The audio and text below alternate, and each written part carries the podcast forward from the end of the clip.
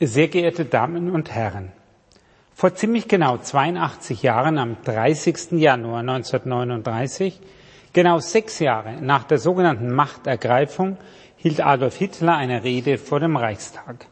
Seinen versammelten Parteigenossen brüllte er zu, wir sind entschlossen, das Einnisten eines fremden Volkes, das sämtliche Führungsstellen an sich zu reißen gewusst hat, zu unterbinden und dieses Volk abzuschieben. Hitler meinte die Juden. Die deutsche Kultur sei eine deutsche und keine jüdische, behauptete er. Das war gelogen. Aber die Worte fielen trotzdem auf fruchtbaren Boden. Viele glaubten Hitler und sahen tatsächlich in den Juden die Wurzel allen Übels. Damals sprach man von, in Anführungszeichen, Parasiten am deutschen Volkskörper, die es auszumerzen gelte, von einer Rasse, die man vernichten müsse. Heute wissen wir, das waren nicht nur Worte, sondern konkrete Pläne, die die Nazis beherzt umsetzten. Wohin sie führten, daran erinnern wir uns alljährlich am 27. Januar, dem Internationalen Holocaust-Gedenktag. Das Hitler-Regime hat sechs Millionen Juden auf dem Gewissen. Heute gedenken wir der ermordeten Frauen, Männer und Kinder. Dass wir uns erinnern, ist wichtig. Es darf niemals eine fleißige Pflichtübung werden.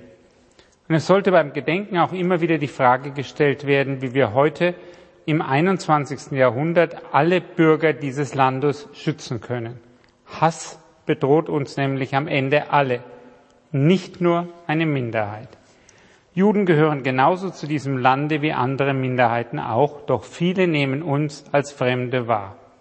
Auch Menschen, die lange nach 1945 geboren wurden, die nichts von der Propaganda eines Josef Goebbels beeinflussten werden konnten, können ablehnend sein gegenüber Juden. Oft geschieht das im Verborgenen, wenn man unter sich ist, unter Freunden und Gleichgesinnten. Manchmal geschieht es aber auch in aller Öffentlichkeit. Der Antisemitismus ist das Gerücht über, über die Juden, hat Theodor Adorno treffend formuliert. Auch heute 76 Jahre nach der Befreiung von Auschwitz wissen die meisten Menschen in Deutschland kaum etwas über das Judentum. Gerüchte kennen sie dagegen viele, die meisten sind falsch. Die Geschichte hat gezeigt, Nichtwissen über eine Minderheit in unserer Gesellschaft führt zu Vorurteilen, zur Ausgrenzung, manches Mal sogar zu Hass. Die deutsch-jüdische Geschichte steht dafür fast schon exemplarisch, nicht nur die NS-Zeit. Oft wird die Bedeutung der jüdischen Kultur für Deutschland betont, das jüdisch-christliche Abendland beschworen.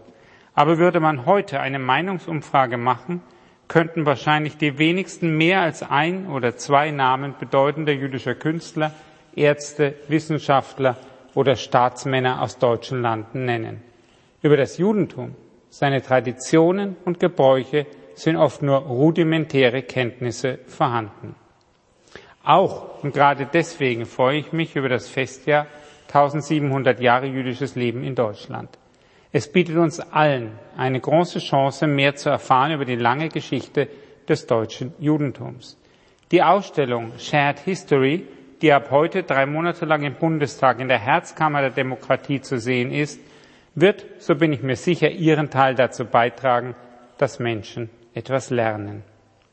Hoffentlich erweisen sich dann einige Vorurteile über Juden wieder im Hinterkopf herumgeistern als das, was sie sind, Hirngespinste. Denn dort, wo Menschen wissbegierig sind, sich informieren und andere einlassen und zuhören, dort haben es Gerüchte und Vorurteile schwerer, sich auszubreiten. Deutschland und Europa starten in diesen Wochen die Impfkampagne gegen Covid-19. Wir bräuchten dringend auch einen Impfstoff gegen Antisemitismus, der ist leider noch nicht fertig. Trotz der Schrecken der Shoah ist Deutschland nicht immun gegen den Judenhass. Mit dem Festjahr kommen wir allerdings der Herdenimmunität beim Antisemitismus hoffentlich doch einen kleinen Schritt weiter. Es hat Deutschland gut getan, dass Juden hier lebten, und ich denke, es tut ihnen auch heute und künftig gut.